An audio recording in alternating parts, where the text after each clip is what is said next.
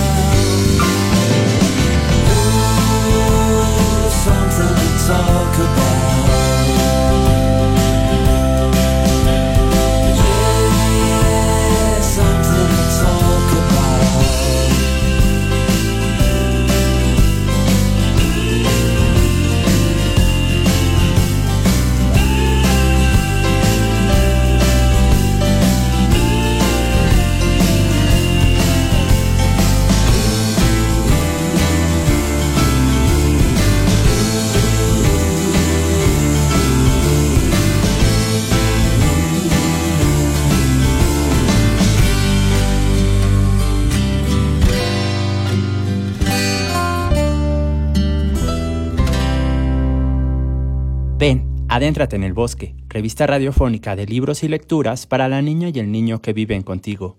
Soy Asa, Bosque te acompaña por estas páginas sonoras.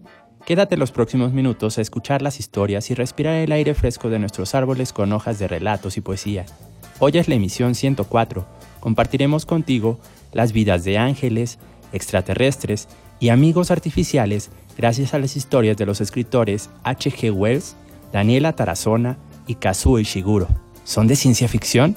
Vamos a descubrirlo juntos. En la música, escucharemos al cantautor británico Badly Drawn Boy. Con la lectura, otros mundos son posibles. Sigue en sintonía de Set Radio, donde Puebla se escucha.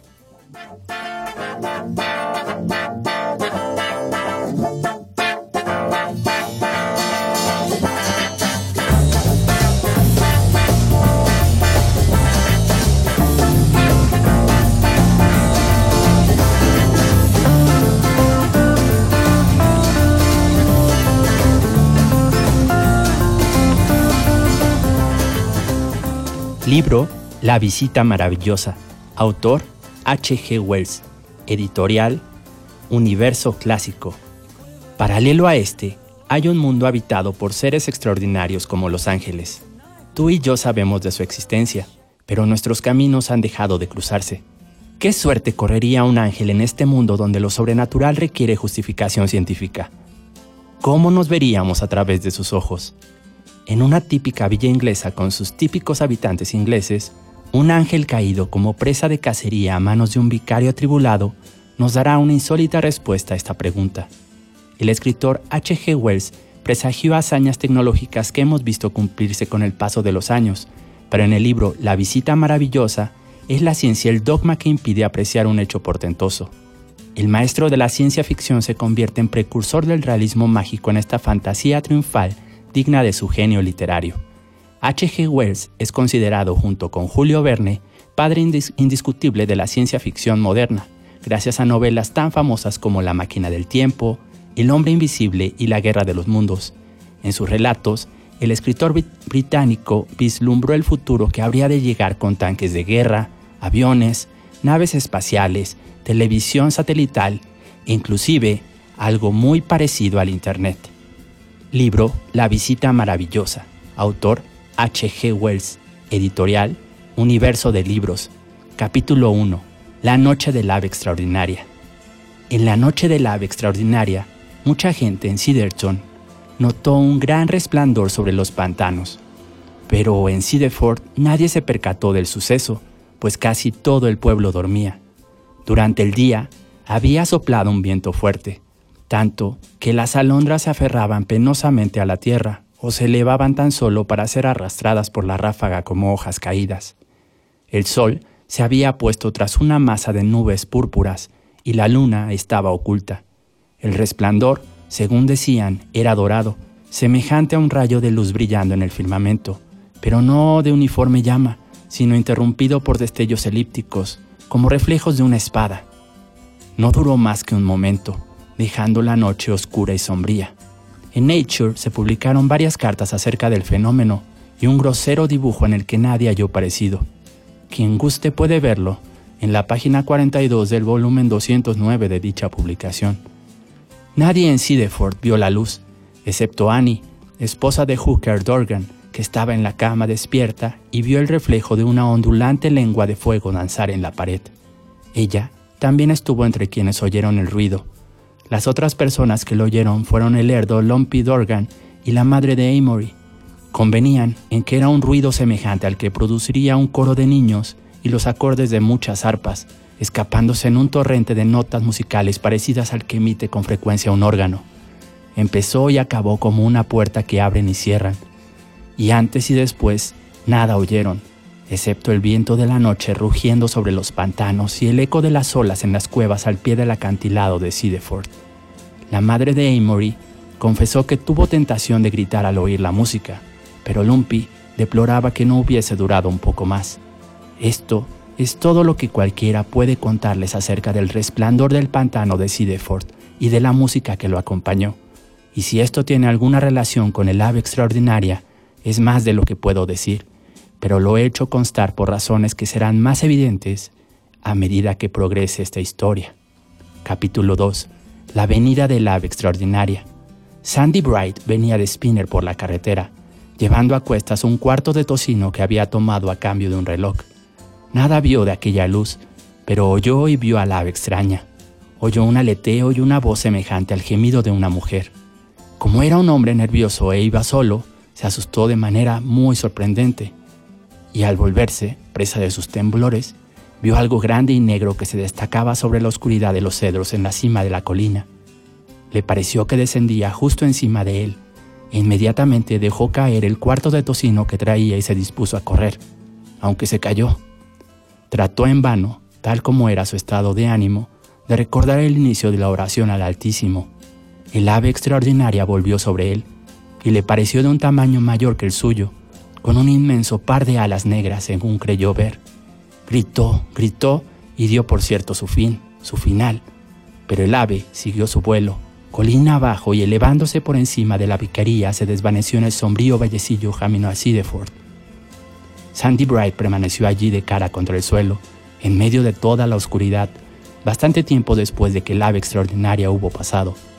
Por último, se incorporó sobre las rodillas y empezó a dar gracias por su misericordiosa salvación con los ojos puestos en la colina. Continuó su, camino hacia el pueblo por la carretera, hablando alto y confesando sus pecados por miedo de que volviese el ave extraordinaria. Todos los que lo oyeron lo creyeron ebrio. Pero desde aquella noche fue un hombre distinto. Dejó de beber alcohol, de defraudar al fisco vendiendo ornamentos de plata sin permiso. El cuarto de tocino que traía quedó abandonado en la falda de la colina, hasta que un buhonero de Port Bulldog lo encontró por la mañana. El siguiente que vio al ave extraordinaria fue un pasante de procurador en Hunger que trepaba la colina antes del desayuno para contemplar la salida del sol. Salvo algunas nubecillas que iban disipándose, el cielo había ido despejándose desde las primeras horas de la madrugada. Al principio, creyó que era un águila lo que veía. Volaba cerca del cenit a una altura increíble. Una nueva mancha resplandeciente sobre los rosados cedros parecía como lanzarse y chocar con la bóveda celeste como haría un moscardón encerrado contra los vidrios de una ventana. Después, descendió hasta la sombra de la tierra, describiendo una gran curva hacia Port Burdock y junto al hangar. Desapareció detrás de los bosques de Morton Park. A él también le pareció mayor que un hombre. Un poco antes de ocultarse de su vista, un rayo de sol saliente golpeó la periferia de las llanuras y tocó sus alas. Sus alas resplandecieron con fulgor flamígero y color de piedras preciosas. Así pasó, dejando al testigo boquiabierto. Un campesino que se dirigía al trabajo siguiendo la tapia del parque de Morton vio al ave extraordinaria brillar un momento encima de él y desvanecerse entre el oscuro follaje de las hayas. Pero se fijó poco en el color de las alas, pero declaró solamente que sus piernas, que eran muy largas, parecían rosadas y desnudas como las de un hombre en cueros, y que su cuerpo estaba abigarrado de blanco. Hendió el aire como una flecha y se perdió de vista. Estos fueron los tres primeros testigos oculares del ave extraordinaria. En los tiempos presentes, no debe uno acobardarse ante el diablo y sus propios pecados, tampoco al ver extrañas alas irisadas a la luz de la aurora sin referirlo después. El joven pasante de procurador lo contó a su mamá y hermanas durante el desayuno, Después, en su camino al despacho, habló del asunto con el herrero de Hammerpont y pasó la mañana con sus camaradas narrando maravillas en lugar de copiar documentos. Y Sandy Bright, el primero que les comenté, trató de la materia con el señor Jekyll, el alguacil, y el campesino le contó al anciano Hugh y después al vicario de Sidney Morton. Aquí la gente no tiene mucha imaginación, dijo el vicario, y no sé lo que pueda haber de verdad en todo esto. Baring dice que tiene las alas muy oscuras y eso nada tiene que ver con semejante a un flamenco. Libro La visita maravillosa. Autor H. G. Wells. Editorial Universo de Libros. Tenemos un ejemplar de regalo. Comunícate con nosotros a cabina para participar en la dinámica. Los números son 2222 7377 16 o 2222 7377 17 nos dejas tu nombre. Al final del programa diremos a la ganadora o el ganador del ejemplar.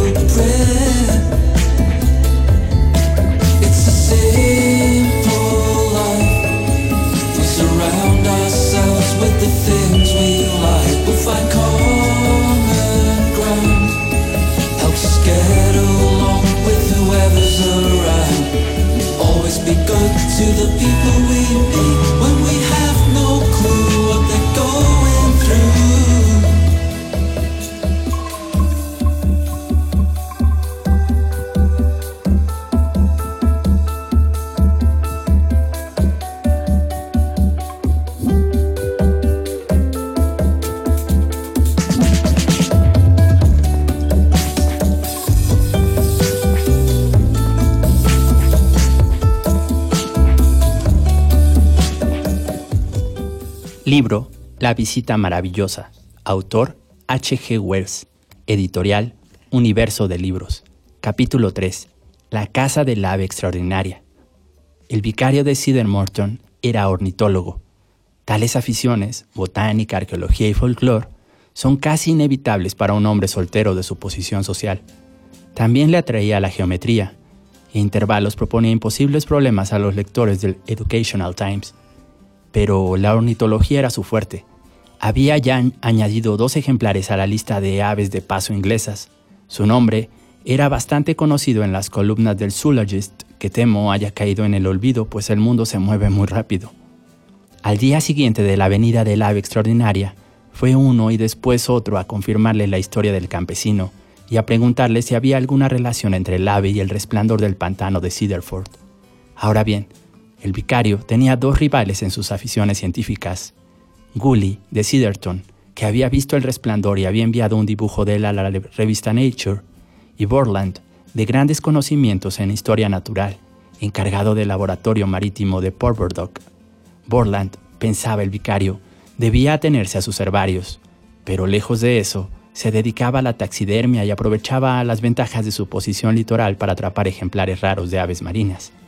Resultaba evidente para todo el que conociera el carácter de un coleccionista que aquellos dos hombres estarían registrando la comarca antes de que transcurriesen 24 horas de la extraña aparición.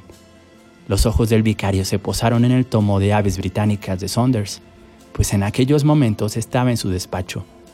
En dos diferentes lugares se hacía constar que el único ejemplar conocido en el Reino Unido fue capturado por el reverendo Hilger, vicario de Cedar Morton. Una tercera mención, el vicario dudaba que algún ornitólogo del país pudiera eclipsar su gloria. Consultó el reloj. Eran las dos. Había terminado de almorzar y por lo general dormía la siesta. Sabía que le afectaría gravemente exponerse a los ardientes rayos del sol, tanto la cabeza como su compostura en general. Sin embargo, quizás Gully ya estuviese en la persecución del ejemplar. ¿Qué tal si se trataba de algo bueno y lo atrapaba antes? Su escopeta estaba en un rincón la cosa tenía piernas rosadas y alas tornasornadas. El cromático conflicto era con seguridad excesivamente estimulante. Tomó su escopeta. Quiso salir por las puertas de cristal y la terraza para seguir después por el jardín hacia el camino a la colina a fin de evitar el ojo inquisitivo de su ama de llaves. Ella no aprobaba sus expediciones armadas, pero ya en el jardín vio que la esposa del cura y sus dos hijas, cada una con una raqueta de tenis en la mano, se dirigían hacia él.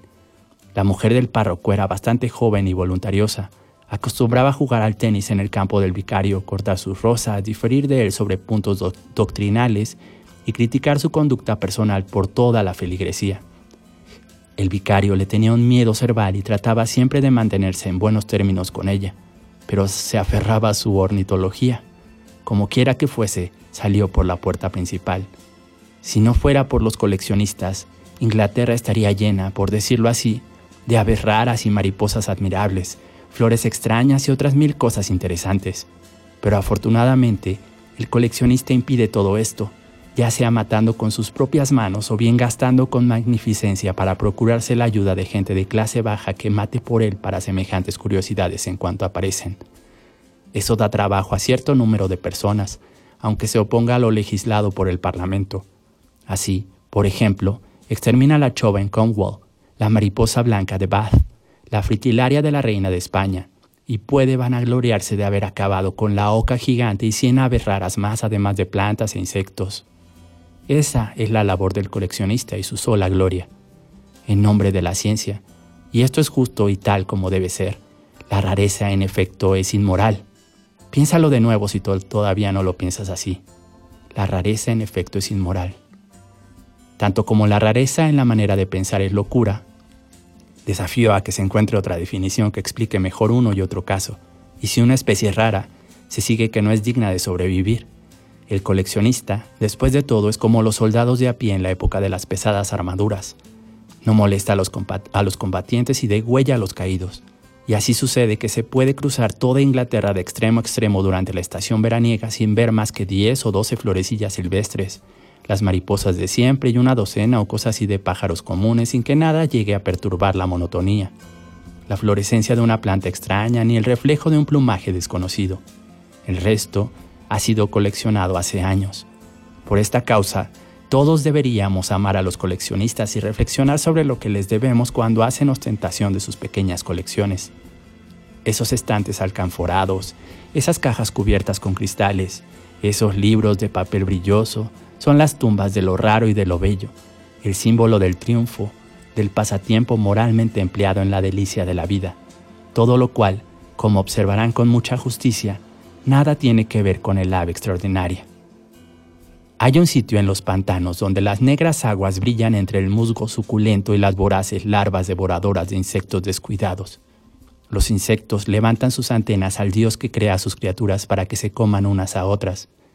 En una protuberancia central crecen abedules de plateada corteza, y el suave verdor de los sauces se junta con el verde oscuro del abeto.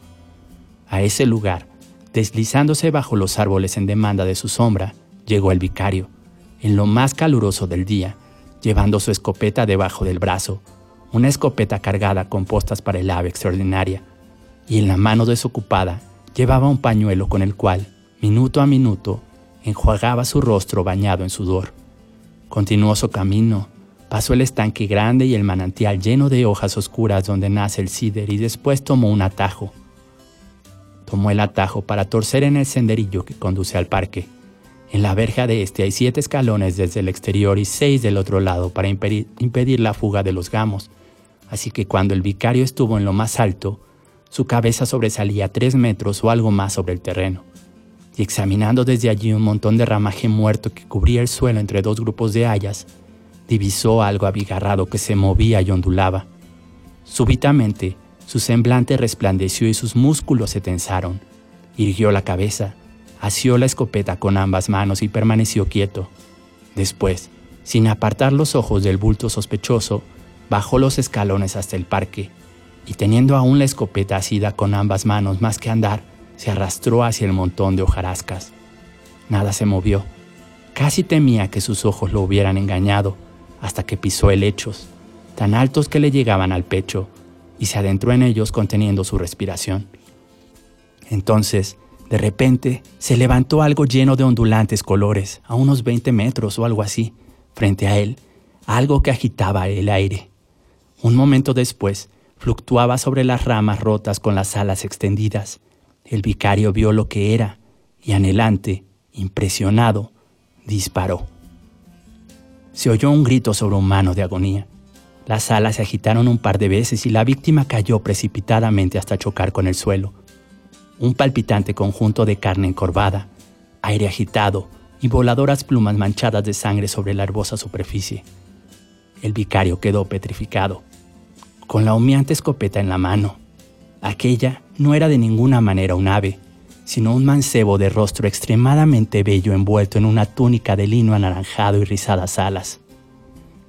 Rizadas alas, a través de cuyo plumaje grandes oleadas de color llamaradas púrpuras y carmesí, verde y dorado, azul intenso, se sucedían unas a otras a medida que el ala perdía su movimiento. Jamás había visto el vicario tan exquisitas combinaciones, ni las alas de las mariposas, tampoco las glorias de los cristales vistas entre prismas. Ningún color en la tierra era comparable. Dos veces trató el ángel de levantarse, pero en ambas cayó de nuevo maltrecho. Luego, el aleteo cesó por completo. La aterrada faz palideció. Los torrentes de color se amortiguaron y de pronto, con un sollozo quedó tendido. Los cambiantes matices de las heridas alas se extinguieron rápidamente para dar paso a un color gris uniforme. ¿Qué me ha ocurrido? exclamó el ángel, estremeciéndose violentamente con las manos extendidas y arañando el suelo para luego quedar inmóvil. Dios mío, dijo el vicario, no tenía idea de lo que era. Adelantó un paso con precaución. Perdóneme usted, añadió. Temo que lo he lastimado.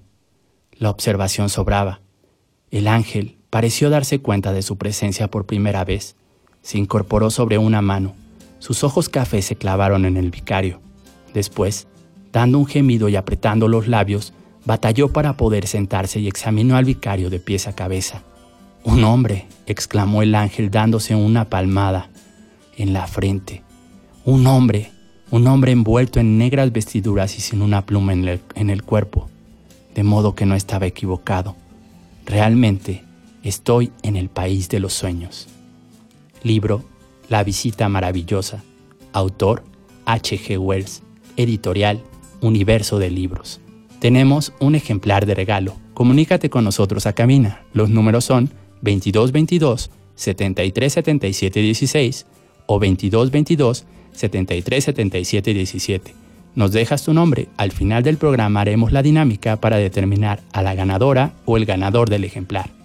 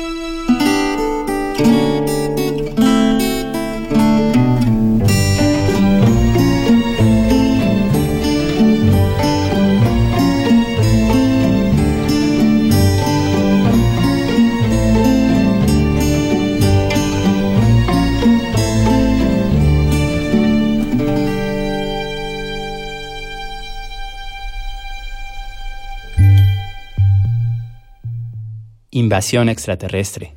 Autora Daniela Tarazona. Artículo publicado en la revista literalmagazine.com. Nunca el espacio íntimo había sido invadido como ahora. Atrás quedaron las pretensiones ligeras que se aborazaban sobre nuestros datos personales. Tras severos días de distancia obligada para huir de las gotas venenosas propulsadas por la nariz o la boca de los otros, lo propio se perdió de vista la saliva de los demás es de cierta manera compartida. Estamos huyendo todavía de la amenaza que representa la pandemia y los privilegiados con conexión a Internet y computadoras bajo las obligaciones laborales o sujetos a compromisos. Compartimos nuestra casa. Mi casa es la suya y la de él, la de ella y la de ellos. Parece que decimos entre dientes con la procuración perdida de diferenciarnos en medio de este berenjenal. La cocina está más cerca que nunca de la sala de juntas. El documento de Excel es el mantel individual que resguarda la mesa por si se derrama la leche del cereal. La computadora de cada quien expide sudores, exhala y apunta sus ventiladores hacia un porvenir en polución. No es distinto al pasado, solo que ahora el espacio con sus recovecos y guaridas dejó de existir. No hay bardas o cortinas que resuelvan lo que ya sentimos. aquello que atraparon las pantallas en sus millones de transmisiones estos días, no se irá a ninguna parte, permanecerá entre nosotros como una nueva manera de estar. Así, mientras esperamos que termine el ciclo de lavado, tomamos notas sobre lo que acabamos de revisar en el trabajo en equipo, y mientras alguien externa su, su, opinión sobre el tema del instante en la reunión, lavas los platos y los pones en el escurridor. La invasión del espacio es en efecto extraterrestre.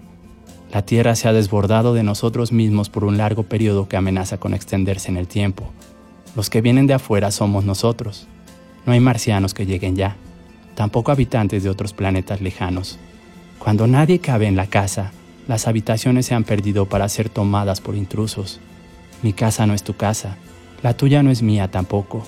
Por eso el espacio a conquistar es siempre exterior. Detrás de los muros de cada habitación se encuentra lo que está privado de luz, y así debe permanecer.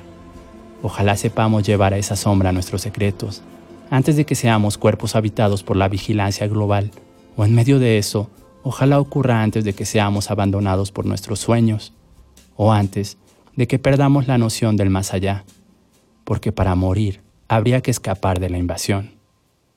Este es el artículo Invasión extraterrestre de la escritora mexicana Daniela Tarazona.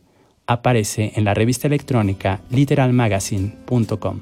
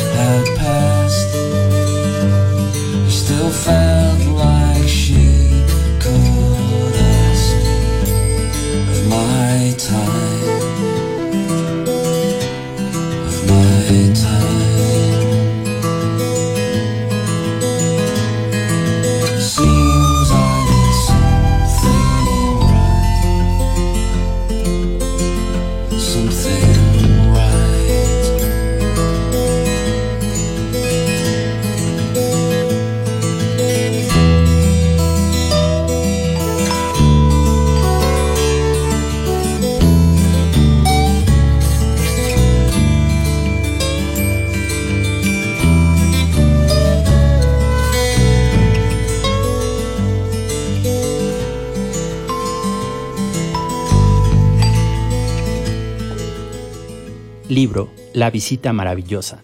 Autor H. G. Wells. Editorial Universo de Libros. Capítulo 4. El vicario y el ángel.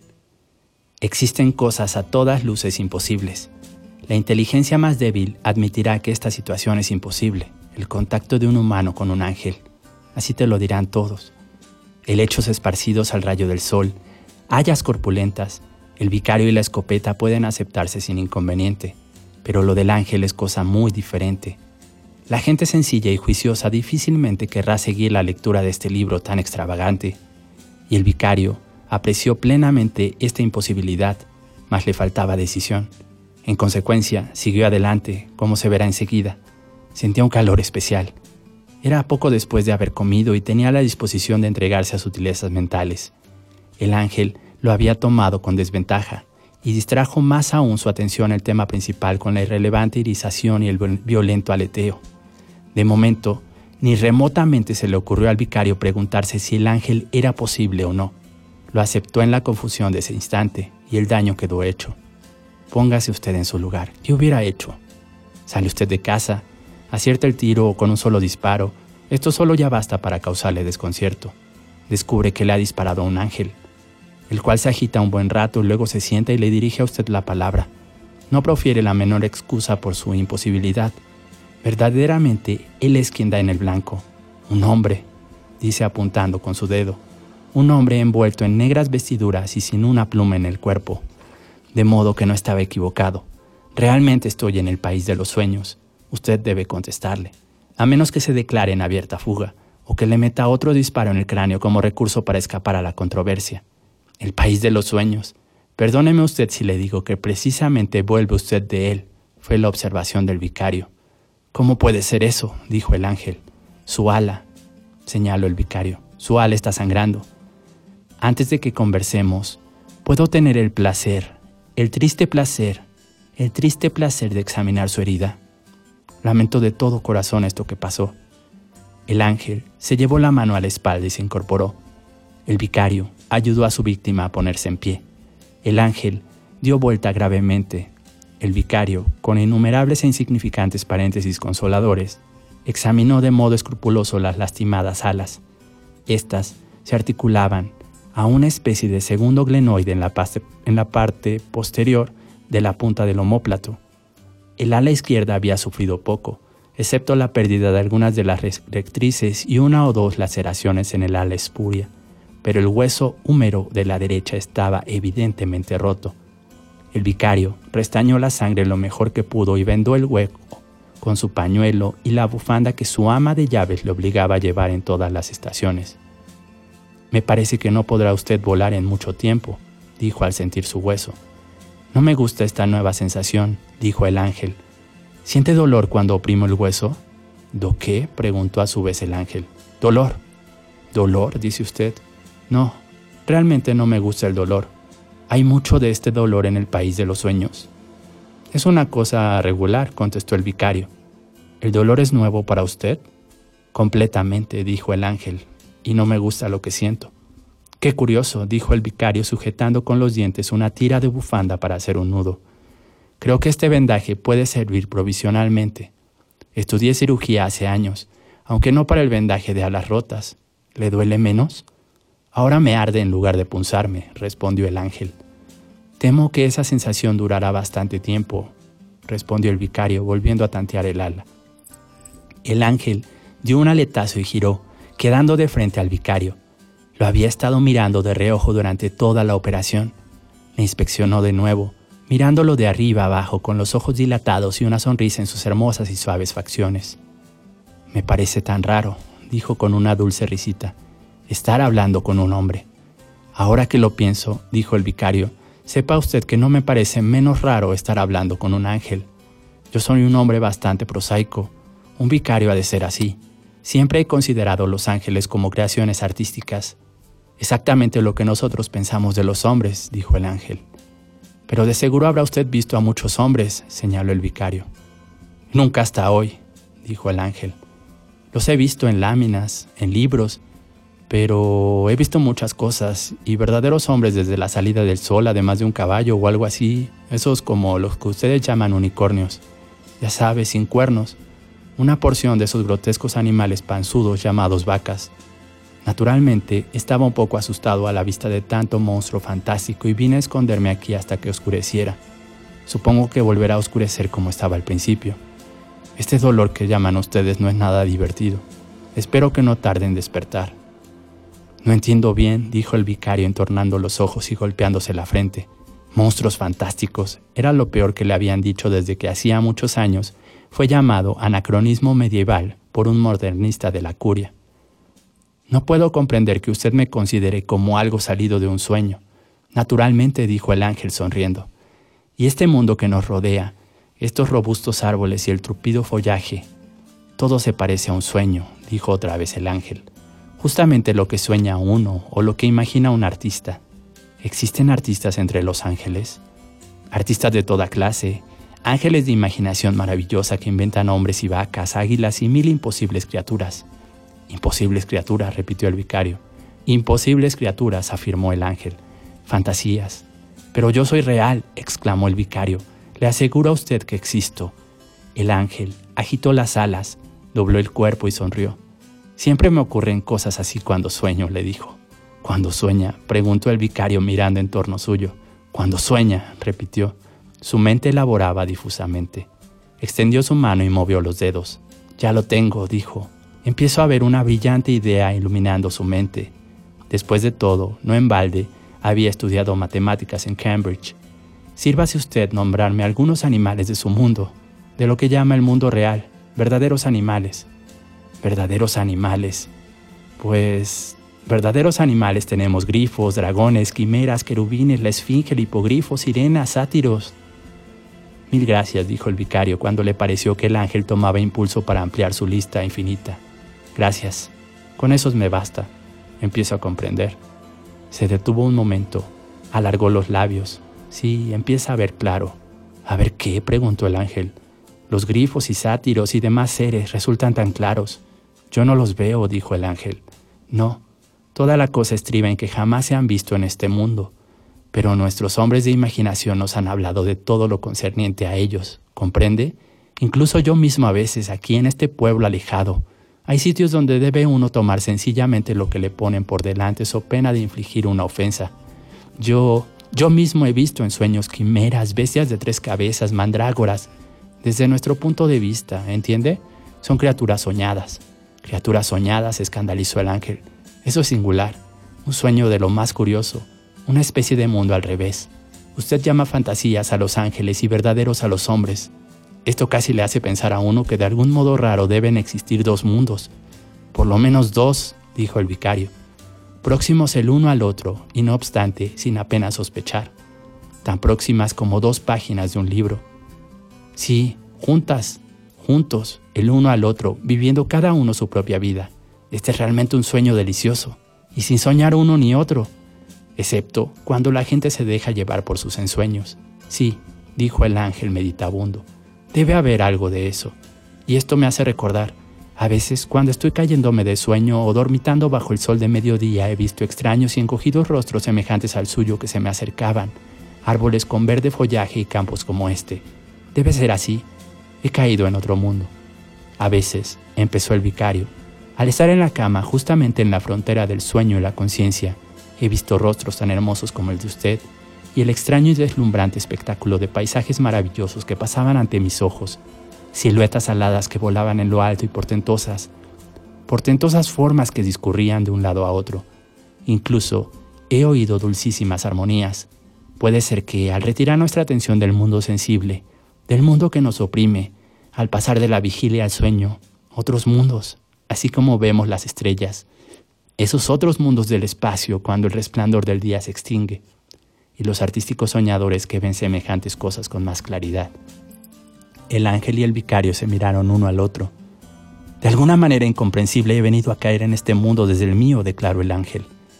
En el mundo de mis sueños convertido en realidad. Echó una mirada en torno suyo, en el mundo de los sueños. Esto es confuso, dijo el vicario. Casi hace pensar que pueden existir los dos. Hay cuatro dimensiones después de todo, en cuyo caso naturalmente las disquisiciones geométricas y hasta se sentía un tanto orgulloso de sus conocimientos en la materia. Puede que esto también exista en un gran número de universos de tres dimensiones reunidos lado por lado y todos percatándose confusamente los unos de los otros. Puede haber un mundo sobre un mundo, un universo sobre otro universo, es perfectamente posible. Nada es tan increíble como lo absolutamente posible. Nada es tan increíble como lo absolutamente posible. Pero lo que me admira es cómo pudo usted caer en su mundo. Santo cielo, exclamó el ángel, allí veo siervos. Qué grotesco me parece todo esto. ¿Es posible que de verdad esté despierto? El ángel se restregó los ojos con sus nudillos. Media docena de ciervos se aproximaban oblicuamente en fila india a través de los árboles y se detuvieron con cautela. No es un sueño, soy realmente un ángel sólido y concreto en el país de los sueños, dijo el ángel soltando una carcajada. El vicario lo contemplaba. El reverendo ornitólogo se frotaba su barbilla. y se preguntaba si él no estaría también en el país de los sueños. Libro La visita maravillosa. Autor H. G. Wells. Editorial Universo de Libros. Tenemos un ejemplar de regalo. Comunícate con nosotros a cabina a los números 2222 7377 16 o 2222 7377 17. En unos minutos haremos la dinámica para determinar a la ganadora o al ganador del ejemplar.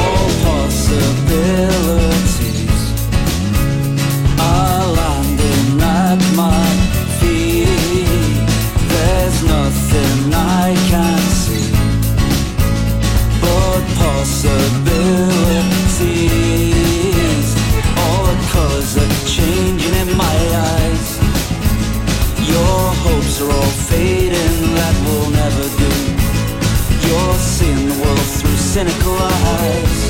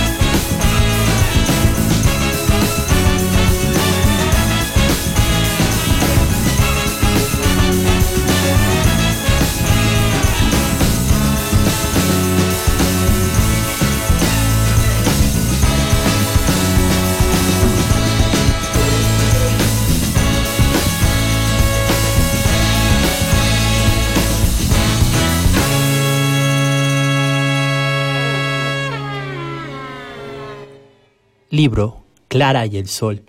Autor Kazuo Ishiguro. Editorial Anagrama. Cuando Rosa y yo éramos nuevas, nos colocaron en la parte central de la tienda, al lado de la mesa de las revistas, y eso nos permitía tener vista a través de algo más de la mitad de un escaparate, de modo que veíamos el exterior, los empleados de las oficinas siempre con prisas, taxis pasar, corredores, turistas, un mendigo y su perro, la parte inferior del edificio RPO. Cuando ya llevábamos cierto tiempo en la tienda, La gerente nos permitía acercarnos a la parte delantera, justo detrás del escaparate, y desde allí podíamos ver lo alto que era el edificio RPO. Y si estábamos allí en el momento adecuado, podíamos ver cómo se desplazaba el sol desde los tejados de los edificios de nuestro lado de la calle hacia la acera del edificio RPO. Cuando tenía la suerte de poder verlo así, echaba la cara hacia adelante para absorber toda la energía posible. Y si Rosa estaba a mi lado, le decía que hiciera lo mismo. Pasados uno o dos minutos, teníamos que regresar a nuestros puestos. Y en la época en que éramos nuevas, eso nos inquietaba, porque desde la parte central de la tienda a menudo no alcanzábamos a ver el sol y eso significaba que cada vez estaríamos más débiles. Chico A Rex, que en aquel entonces ocupaba un lugar pegado a nosotras, nos dijo que no teníamos por qué preocuparnos, porque el sol tenía mecanismos para llegar hasta nosotras, estuviéramos donde estuviéramos. Señaló los listones de madera del suelo y nos dijo, ahí hay una mancha de sol. Si les preocupa, basta con que pongan la mano y se cargarán de energía de inmediato. No había ningún cliente cuando nos dijo esto, y la gerente estaba ocupada arreglando algo de los estantes rojos. Yo no quería molestarla pidiéndole permiso. De modo que miré a Rosa, y cuando ella me miró con aire inexpresivo, di dos pasos adelante. Me agaché y acerqué ambas manos a la mancha del sol en el suelo, pero en cuanto mis dedos la tocaron, la mancha desapareció, y pese a todos mis intentos, golpeé con la palma de la mano el punto en el que había estado, y cuando esto no funcionó, froté los listones de madera del suelo con ambas manos. No reapareció, me reincorporé y chico doble A Rex me dijo, Clara, esto ha sido glotonería. Las chicas doble A siempre son muy glotonas. Pese a que entonces yo era nueva, pensé de inmediato en que tal vez no hubiera sido culpa mía que la mancha del sol se habría borrado por pura casualidad justo en el momento en que yo la estaba tocando. Pero Chico A Rex permaneció con expresión seria. Este es un fragmento de la novela Clara y el Sol del autor japonés galardonado con el premio Nobel Kazuo Ishiguro. Clara es una doble A, una amiga artificial especializada en el cuidado de niños. Pasa sus días en una tienda esperando a que alguien la compre y se la lleve a su casa para tener un hogar. Mientras espera, contempla el exterior desde el escaparate, observa a los transeúntes, sus actitudes, sus gestos, su modo de caminar, y es testigo de algunos episodios que no acaba de entender, como una extraña pelea entre dos taxistas. Clara es una amiga artificial singular, es muy observadora y se hace muchas preguntas. Como sus compañeros, Necesita del sol para alimentarse, para cargarse de energía. ¿Qué le espera en el mundo exterior cuando salga de la tienda y se vaya a vivir con una familia? ¿Comprenderá bien los comportamientos y los repentinos cambios de humor humanos, las emociones y los sentimientos de todos nosotros? Esta es la primera novela de Kazuo Ishiguro tras ser galardonado con el premio Nobel. En ella, vuelve a jugar con la ciencia ficción como ya lo hizo en Nunca me abandones, regalándonos una deslumbrante parábola sobre nuestro mundo, Clara y el Sol, de Kazuo Ishiguro, publicado por el sello Anagrama. Ahora vamos a seleccionar a la ganadora o el ganador del ejemplar La visita maravillosa de H.G. Wells. La ganadora es María Guadalupe Huerta Morales. Muchas felicidades. Nos pondremos en contacto contigo, María Guadalupe, en unos instantes. A ustedes, muchas gracias por escuchar. Nos encontraremos de nuevo la próxima semana. En el bosque,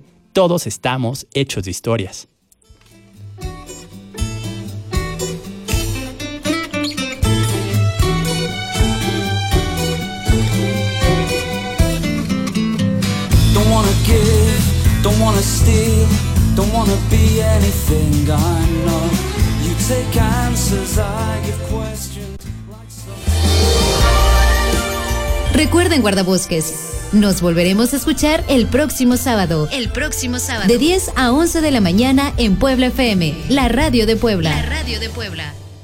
El Sistema Estatal de Telecomunicaciones presentó